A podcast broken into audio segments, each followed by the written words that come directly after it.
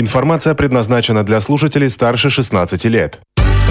Интервью по поводу на бизнес ФМ Калининград. В студии Юлия Бородина. Здравствуйте. Сегодня в программе интервью по поводу уполномоченной по правам предпринимателей в Калининградской области Светлана Нижегородова. Светлана Борисовна, здравствуйте. Добрый день, добрый день. Росстат сообщил о значительном сокращении доли малого и среднего бизнеса в 2018 году 20% от всей экономики. Сколько у нас в регионе зарегистрировано сейчас малых, средних и крупных компаний в настоящее время? А, смотрите, я пользуюсь данными налоговой службы, и по данным налоговой службы за а, предыдущий год зарегистрировано более полутора тысяч э, новых юридических лиц. А, вроде неплохая цифра, но э, в 2018 году было больше регистрации новых, это было 1800, даже более. Вот. И если в целом смотреть на статистику, то количество юридических лиц немножко снижается, это процентов на 10. В то же время предпринимателей становится больше. Здесь, мне кажется, можно говорить э, не не о спаде предпринимательской деятельности, а о некотором таком замершем режиме, вот, поскольку тенденции к росту, конечно, тоже не видно. Вы сказали полторы тысячи, а структура их какова? А это, это юридические лица. Это все юридические лица, а индивидуальных предпринимателей сюда в эту цифру не входят. А по поручению губернатора разработана программа «Восток». Давайте немного об этом поговорим. А, ее участникам доступны льготные кредиты под 1% годовых. Как отреагировала бизнес-среда на эту программу? Интересно ли это предпринимателям? Конечно, бизнес интересуется. Когда предлагается настолько откровенно дешевые деньги, да, 1% это достаточно дешевое финансирование, льготное, а это всегда интересно. Но параллельно, конечно, предприниматели говорят о том, что только лишь э, деньгами э, на восток области бизнес при, привлечь будет сложно. То есть нужна и соответствующая инфраструктура. Говорят и о необходимости обеспечения э, рабочей силой. На востоке области с этим тоже есть проблемы. Но я думаю, правительство этим тоже занимается. А есть информация, сколько интересантов? Или, может быть, кто-то уже вступил в эту программу? Ну, э, разные цифры приводили на самом деле, но пока официальный прием заявок не принят, это только лишь вот интересанты. Интересует, действительно интересуется бизнес, поскольку ставка 1% это ну, супер льготная ставка для финансирования. Это в основном сельхоз, какие-то предприятия? А, разного, разного очень рода предприятий. Конечно, хочется больше привлечь производственных предприятий, поскольку это и больше рабочих мест, и больше добавленная стоимость. Ну и сельхоз, да, и производственники. Поэтому, да, все интересуются. А, в этом году вступает в силу запрет на применение единого налога на вмененный доход и патентная система налогообложения. Вот серьезная тема. А, кстати, предпринимателей, продающих в розницу обувь, лекарства и меховые изделия. А, скажите, чем обернется это для бизнесменов и скажется, как скажется на конечном потребителе? Вообще вопрос отмены ЕНВД – это крайне болезненный вопрос для малого бизнеса. Пятая часть наших предпринимателей применяет ЕНВД. Это удобно, это предсказуемый налог, кстати, для государства и для бизнеса. И в 2021 году будет полностью отменен ЕНВД. Но вот первые ласточки по маркированным товарам отмены ЕНВД уже в данном году для лекарств, для меховых изделий.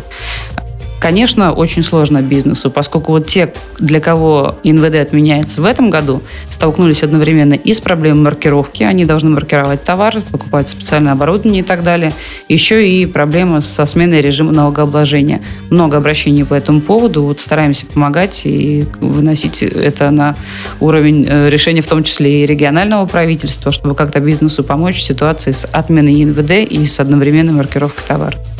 А что насчет кон- конечного потребителя? Ну, конечно, а, если это приведет, а это, скорее всего, приведет к увеличению налогообложения, многие предприниматели вынуждены будут включить э, в цену товара определенную там налоговую составляющую. Ну и соответственно. Ну, соответственно, да, все понимаем последствия. Оказываете ли вы помощь представителям малого и среднего бизнеса при проведении проверок силовых структур? Оказываем помощь, и различного рода структур прежде всего обращаются по над, проверкам надзорных органов. Это их просто больше. И Роспотребнадзор, и сельхознадзор, разного рода. И я всегда агитирую предпринимателям обращаться к нам, поскольку это абсолютно квалифицированная, бесплатная юридическая помощь. И если вы знаете, что у вас есть проверка наших предпринимателей, то просто мы своего представителя можем э, выделить, э, чтобы он поучаствовал, помог предпринимателю в проверке. Так что помогаем предпринимателям при различного рода проверках. А можете какой-нибудь пример привести показательный?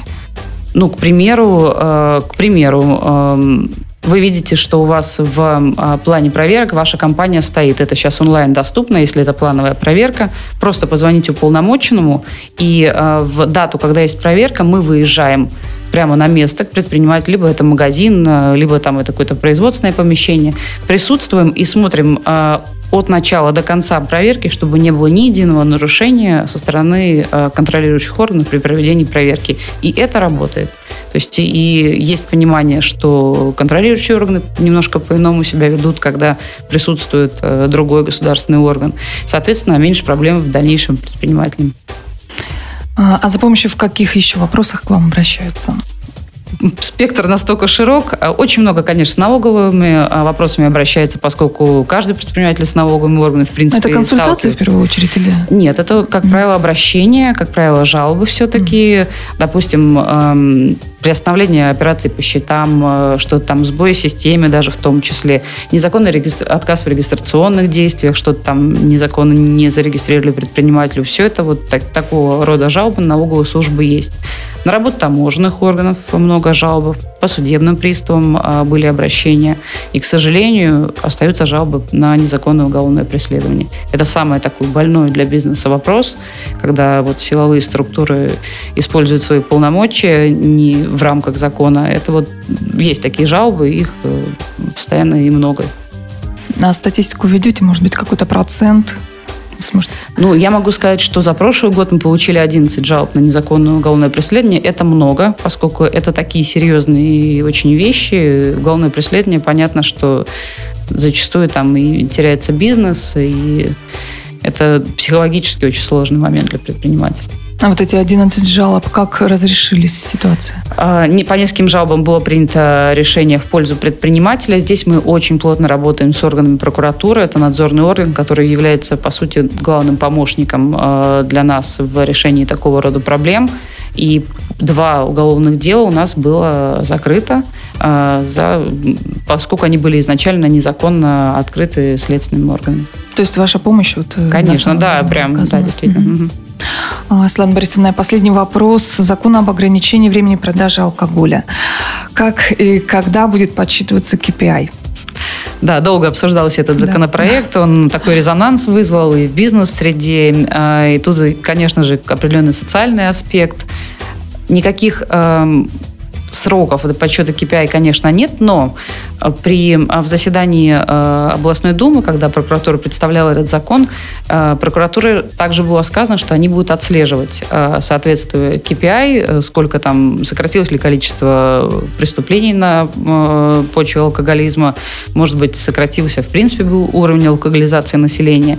Но я думаю, что выводы можно будет делать только к концу этого года первые, поскольку любому закону надо дать отработать, собрать статистику. Поэтому, ну, не в ближайшие месяцы это точно. KPI будем подсчитывать. Ну, будем ждать, подождем. Спасибо вам большое. Мы завершаем. Сегодня в программе интервью по поводу была уполномоченная по правам предпринимателей в Калининградской области Светлана Нижегородова. Спасибо вам за беседу. Спасибо вам. Спасибо. В студии была Юлия Бородина. Держитесь курса. По поводу на бизнес ФМ Калининград.